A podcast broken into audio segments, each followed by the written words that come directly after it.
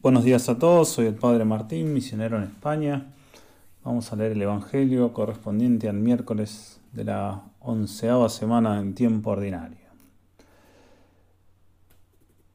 Lectura del Santo Evangelio según San Mateo. En aquel tiempo dijo el Señor a sus discípulos, Tengan cuidado de no, practicar, de no practicar su justicia delante de los hombres para ser vistos por ellos de lo contrario, no recibirán ninguna recompensa del Padre que está en el cielo. Por lo tanto, cuando des limosna, no lo vayas pregonando delante de ti, como hacen los hipócritas en las sinagogas y en las calles, para ser honrados por los hombres. Les aseguro que ellos ya tienen su recompensa. Cuando tú des limosna, que tu mano izquierda ignore lo que hace la derecha, para que tu limosna quede en secreto, y tu Padre que ve en lo secreto te recompensará. Cuando ustedes oren, no hagan como los hipócritas. A ellos les gusta orar de pie en las sinagogas y en las esquinas de las calles para ser vistos. Les aseguro que ellos ya tienen su recompensa.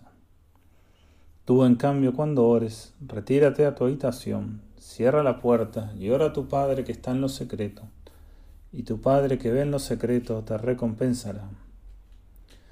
Cuando ustedes ayunen, no pongan cara triste como hacen los hipócritas que desfiguran su rostro para que se note que ayunen. Les aseguro que con eso ya han recibido su recompensa. Tú, en cambio, cuando ayunes, perfuma tu cabeza y lava tu rostro, para que tu ayuno no sea conocido por los hombres, sino por tu Padre que está en lo secreto, y tu Padre que ve en lo secreto te recompensará. Palabra del Señor. Gloria a ti, Señor Jesús. Bueno, este Evangelio es parte del Sermón de la Montaña, lo que venimos leyendo durante los días de la semana. Y la idea respecto a, las tres obras que menciona nuestro Señor es que lo, que da el valor a ellas no son las obras en sí mismas, sino el fin por la cual las hacemos. ¿Qué es lo que buscamos alcanzar cuando, cuando hacemos esas obras? Cuando las obras buenas se hacen solamente por buscar la aprobación o el aplauso de los hombres, y aquellas obras, por muy buenas que sean, pierden valor y pierden lo más importante que es ganarnos méritos para la vida eterna. Se pierde la recompensa eterna. En cambio, cuando se hacen buscando solo agradar a Dios, sin tener intención de hacerse ver por los demás, por más que igualmente la vean, entonces ahí tienen su verdadera recompensa, ahí tienen valor.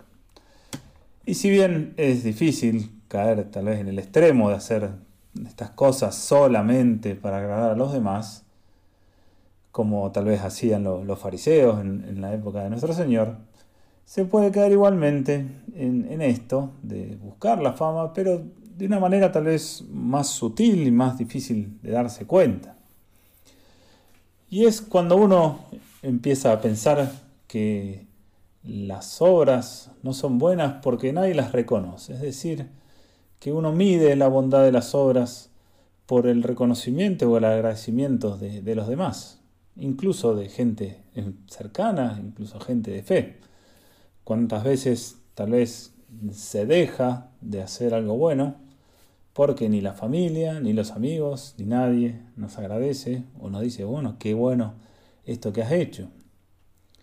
Tenemos que pensar que si alguna vez dejamos de hacer el bien por falta de reconocimiento de los demás, esto en parte revela que no lo estábamos haciendo en secreto, para que lo vea Dios, sino que algo en el fondo había de, buscar el aplauso de los hombres. Lo estábamos haciendo para que lo vean los hombres.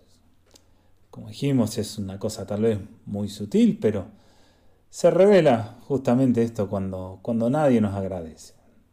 Digamos que parte de aprender a orar en lo secreto es aprender a vivir sin ningún agradecimiento de parte de nadie las horas buenas mm, que uno tiene que hacer, lo que Dios nos pide, hay que hacerlas para, para que las vea Dios. Y eso es justamente lo que vale.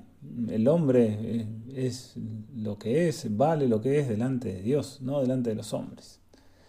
Y si nos pasamos la vida haciendo el bien y nunca nadie nos agradece nada, y bueno, más a nuestro favor, mejor para nosotros. Todas esas obras si las hemos hecho en secreto y nadie nos ha agradecido, las va a recompensar nuestro Padre. que la Virgen nos alcance a todos la gracia de obrar solamente para Dios y nunca buscando la fama de este mundo. Que Dios los bendiga a todos hasta el mes que viene.